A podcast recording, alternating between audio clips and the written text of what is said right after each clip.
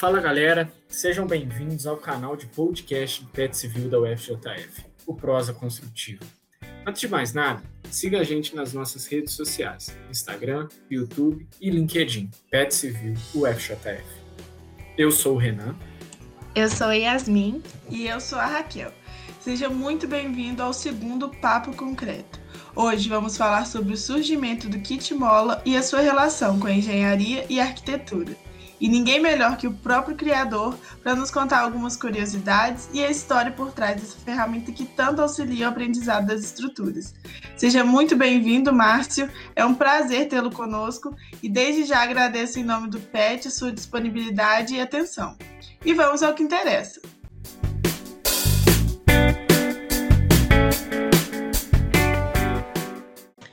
Para começar, gostaríamos que se apresentasse para nossos ouvintes e contasse um pouco da sua trajetória, como surgiu a ideia do kit e qual o propósito de sua criação.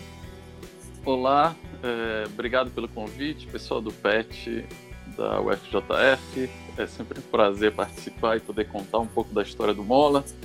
Meu nome é Márcio, sou arquiteto e sou formado na Universidade Federal do Pará, em Belém, e depois de formado, fiz alguns cursos de estruturas na área de engenharia, foi um assunto que sempre eu me interessei muito e tinha dificuldade de compreender alguns conceitos e fui atrás em busca de mais conhecimento.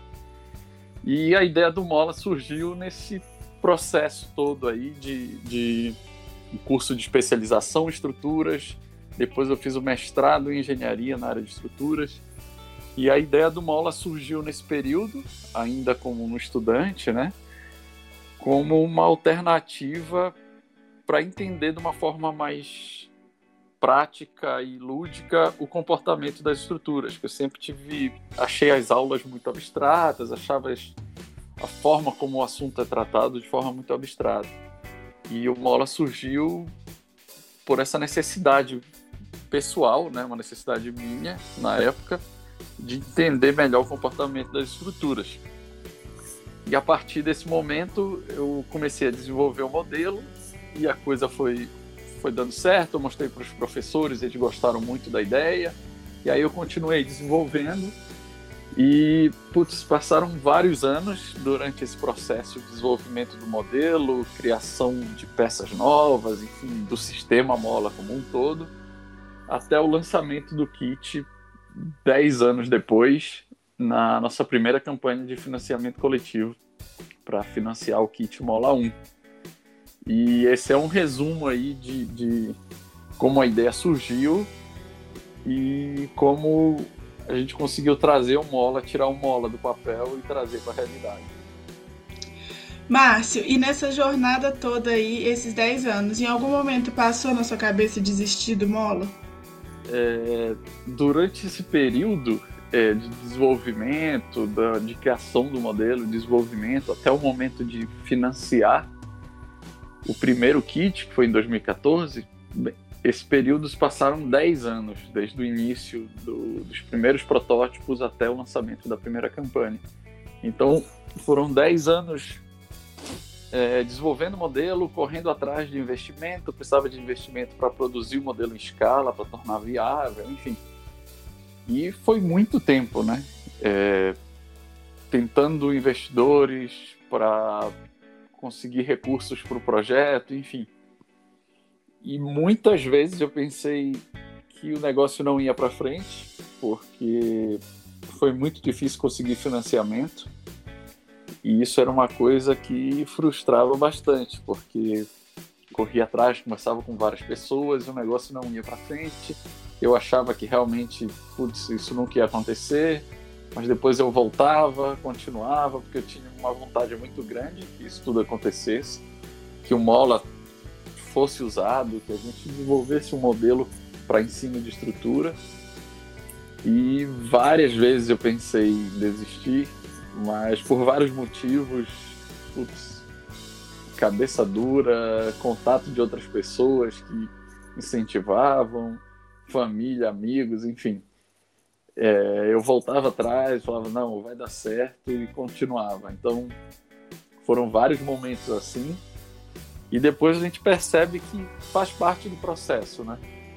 É, putz, a ideia não nasce pronta, todo definido, o modelo todo pronto, a gente vai desenvolvendo com o tempo. E querendo ou não, esse tempo foi bom para para amadurecimento da ideia, desenvolvimento do produto. É claro que putz, é muito tempo, 10 anos, né? Mas eu acho que faz parte do processo e cada projeto tem o seu tempo, enfim, de amadurecimento, de desenvolvimento, né?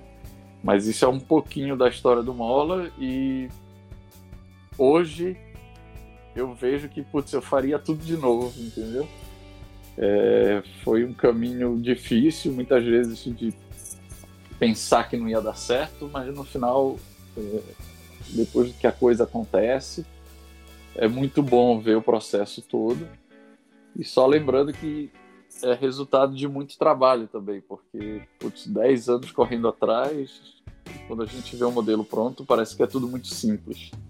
Na verdade é muito tempo aí de desenvolvimento e, e batalhando, correndo atrás e trabalhando bastante. Você pode contar alguma história de situação difícil enfrentada que seria interessante nossos ouvintes conhecerem?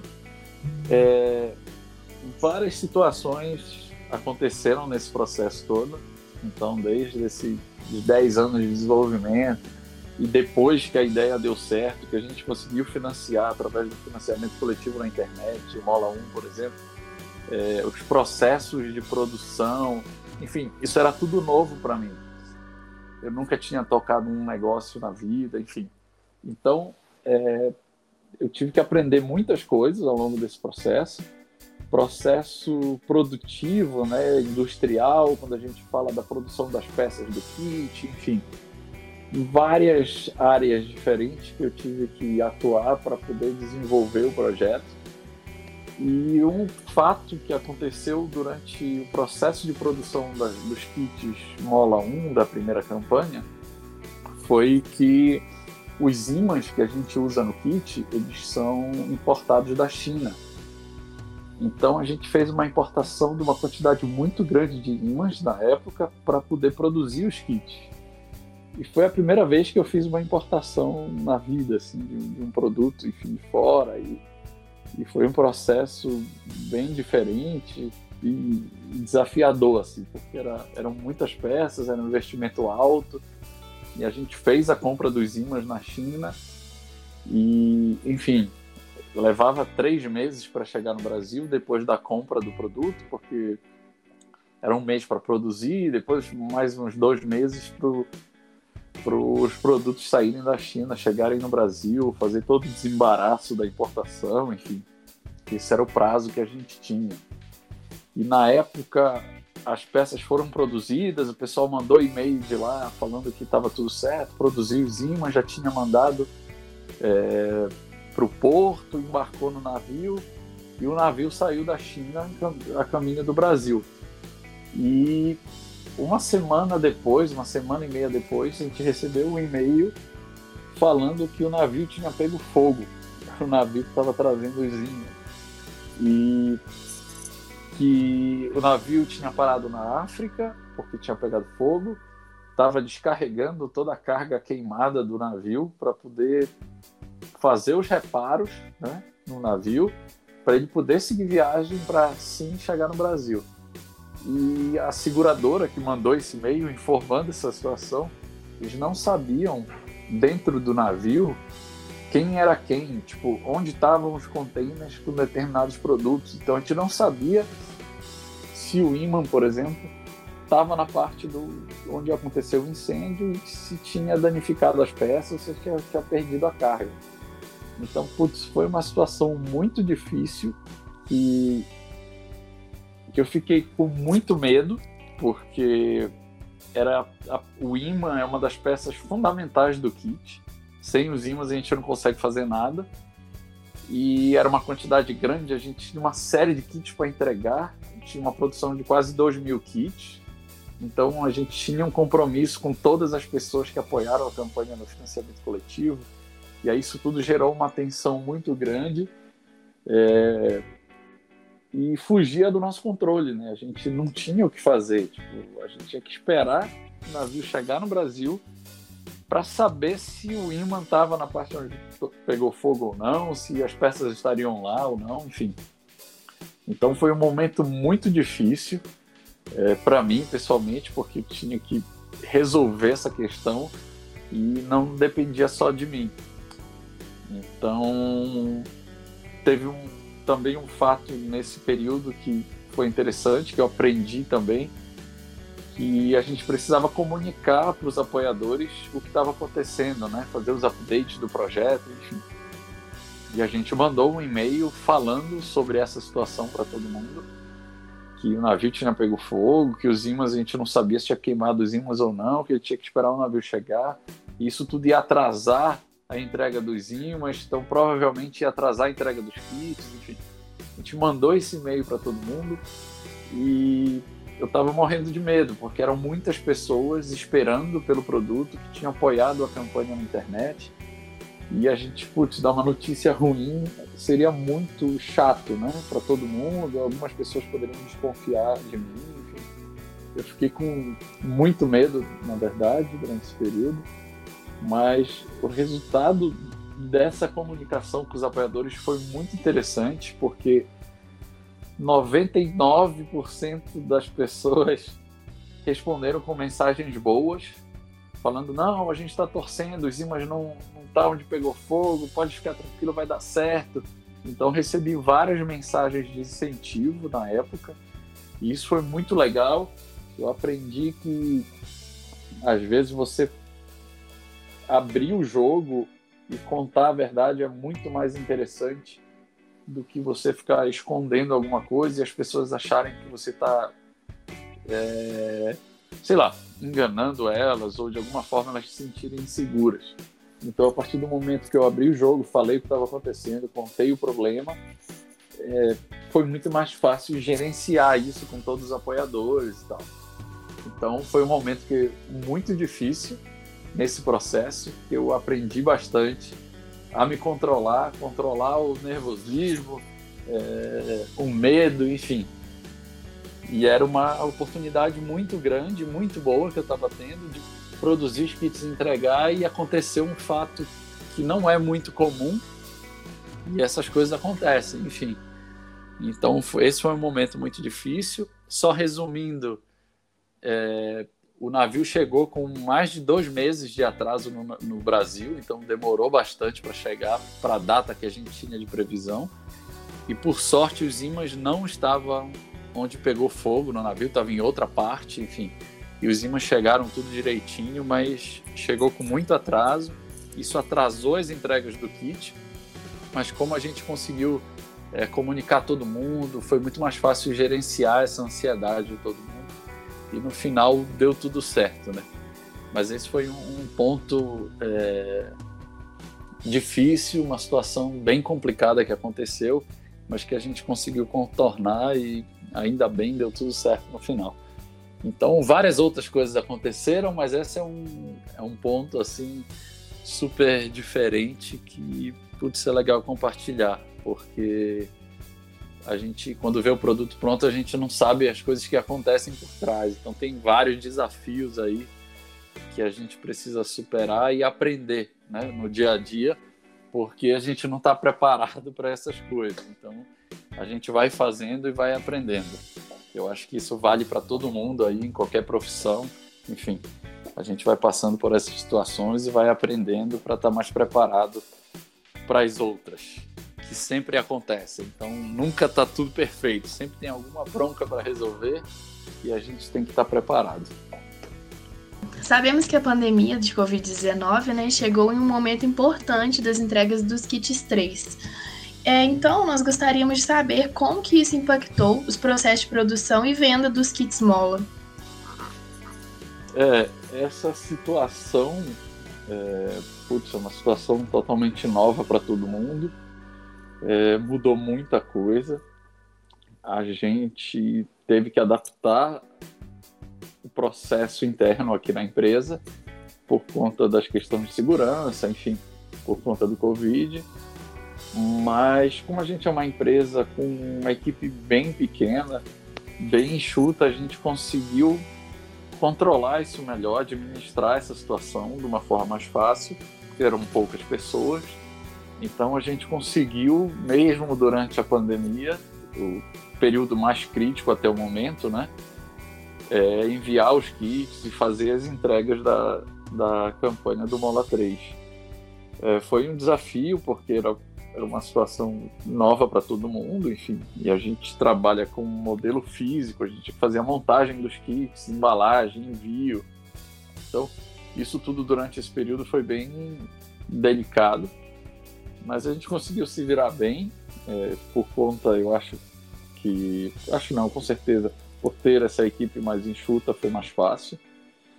É, em relação às vendas do kit, isso mudou bastante, porque as universidades no mundo inteiro pararam, então todos os processos de venda que a gente tinha em andamento para a universidade praticamente pararam todos. Então foi uma situação bem delicada para o Mola como empresa, né?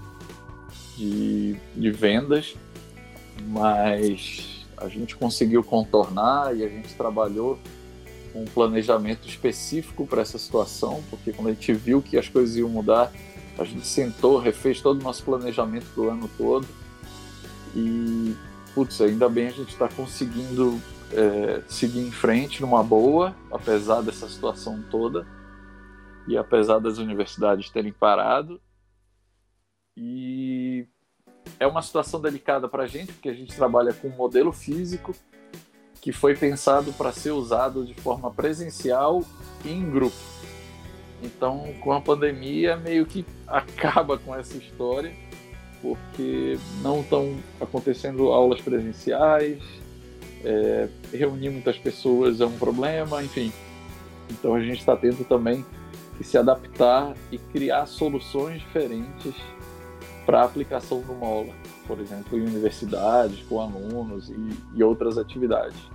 Então, é uma situação difícil para a gente, mas ao mesmo tempo é interessante porque a gente é forçado a pensar em novos produtos e novas formas da gente usar o nosso produto. Então, querendo ou não, é, faz a gente pensar e desenvolver coisas novas. Isso é bom a gente poder aproveitar esse momento para isso.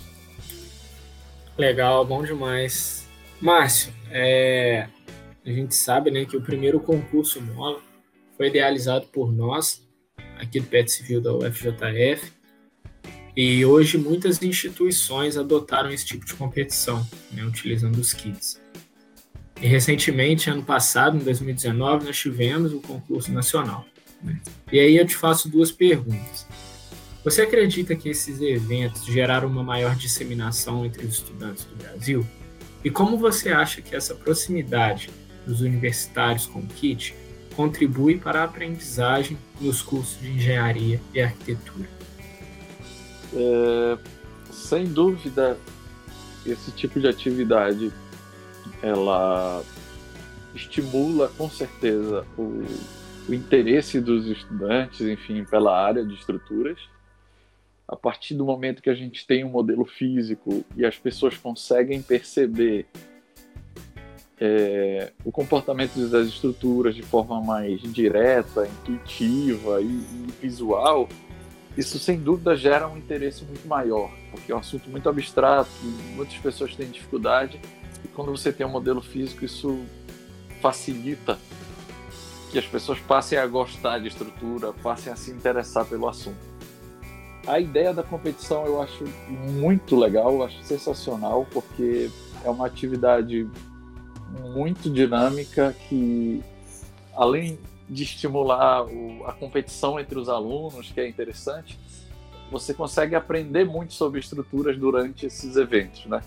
Tanto nas competições realizadas aí na UFJF, que eu tive o prazer de participar de várias, e da competição do ABS Mola, o desafio ABS Mola, que a gente realizou ano passado com vários estudantes de vários estados do Brasil, enfim.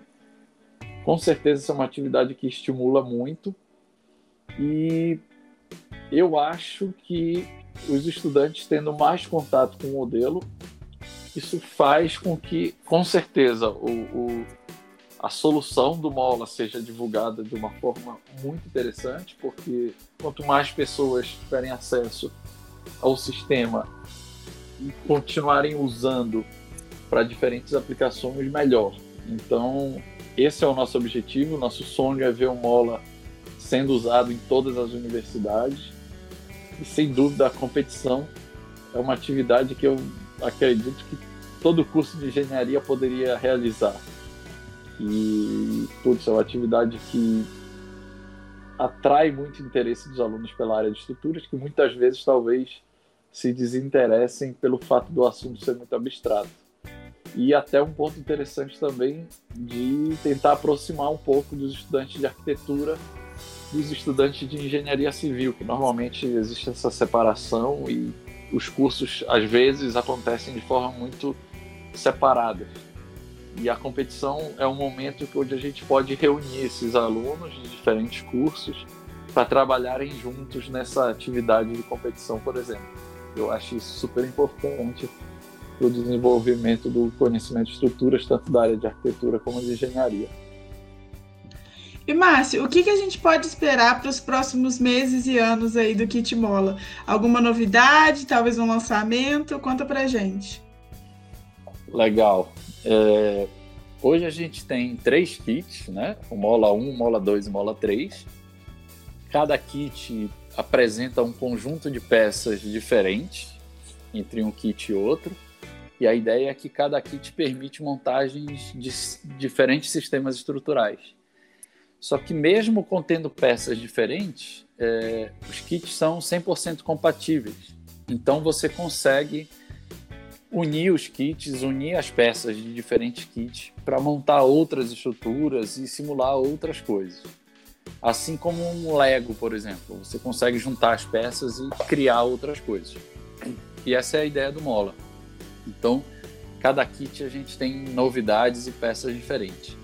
O Mola 1 a gente trabalha mais com os conceitos básicos, pórticos, treliças, estruturas planas e estruturas espaciais também. O Mola 2 a gente já tem peças de viga contínua que permitem a montagem de grelhas e outros sistemas estruturais. E o Mola 3 a gente veio com a novidade dos cabos, que permite a montagem de pontes estaiadas, ponte pences, malha de cabos, enfim, estruturas de tensigrity e outras estruturas com cabos. Então a gente sempre está agregando algo novo para os kits para permitir que os usuários do Mola possam ter novas possibilidades e montar outras estruturas. Então, é, além das peças, a gente tem o manual do kit, que é um livro de estruturas, é um livro barra manual. Ele vem com algumas instruções de como usar o modelo de cada peça que compõe o kit, mas também apresenta uma série de sistemas estruturais que você pode seguir um passo a passo ali para montar e entender uma série de conceitos de estruturas montando por conta própria com o seu kit, né? Então, esse manual ele sempre segue uma linha é, lógica de, de, introdução de conceitos, de estruturas. Então a gente tem uma, uma, um caminho, né? desde o Mola 1, Mola 2, depois o Mola 3. Então, pensando nesse raciocínio do, dos exemplos de sistemas estruturais e dos conceitos que a gente apresenta, é, depois das estruturas de cabos que a gente mostra no nosso último kit, o Mola 3, a gente segue um raciocínio lógico de fazer analogia dos cabos com os arcos, né? que existe uma similaridade muito grande no comportamento do cabo com o arco. Então, é muito provável, a gente já está trabalhando nisso, que no Mola 4, que a gente pretende lançar final do ano que vem, início de 2022, isso a gente ainda vai definir, é, mas é muito provável que a gente tenha um kit com elementos de arcos. Então, essa é uma novidade aí que a gente está trabalhando para o próximo kit. E a gente sugere todo mundo aí que tem interesse de, de, participar do Mola. A gente vai lançar uma nova campanha de financiamento coletivo para financiar o Mola 4. Então a gente aproveita aí para convidar todo mundo que estiver ouvindo, tiver interesse de participar da campanha. É, a gente vai divulgar através das redes sociais do Mola, enfim, através da nossa newsletter do site, todas as informações dos lançamentos e sobre a nova campanha. Assim que a gente estiver mais próximo do, do lançamento, tiver definido realmente quando a gente vai lançar. A gente está esperando um pouquinho é, ver como as coisas vão andar a partir de agora, né? A gente está com uma incerteza muito grande ainda em relação ao Covid, então a gente vai aguardar um pouco para poder definir essa data com mais precisão e poder divulgar para todo mundo. Mas a galera já pode esperar aí coisas novas, coisas interessantes e outras estruturas para montar com o Mola 4. Então aproveito aí já deixo o convite para todo mundo seguir o Mola e ficar de olho nas novidades. Então já estamos chegando ao final de mais um episódio e a gente queria saber se você quer falar mais alguma coisa, Márcia, algum comentário, um agradecimento para alguém aí que fez parte dessa jornada. Pode ficar à vontade. Muito legal. Eu queria agradecer mais uma vez o convite do PET Civil da UFJF, todo mundo aí, toda a equipe. Muito obrigado é, por mais uma vez permitir que a gente possa compartilhar um pouco do Mola, do que, que a gente faz, do nosso trabalho. Eu queria aproveitar e agradecer todas as pessoas que já participaram do, das campanhas do Mola, seja do Mola 1, Mola 2 ou Mola 3, até as pessoas que divulgaram a campanha na internet para os amigos, enfim. Queria agradecer todo mundo que já participou de alguma forma é, desse projeto. Sem essas pessoas, talvez o Mola não existisse então, sempre que eu tenho oportunidade, eu gosto de mandar um alô e um abraço para todo mundo. Muito obrigado para todo mundo que já é, faz parte da história do Mola, participando das campanhas, enfim. É, é, muito gratificante saber que várias pessoas acreditaram no nosso trabalho e deram apoio, contribuíram para que isso acontecesse. Então, muito obrigado mesmo e um abraço para todo mundo que estiver ouvindo aí. Valeu, pessoal do PET.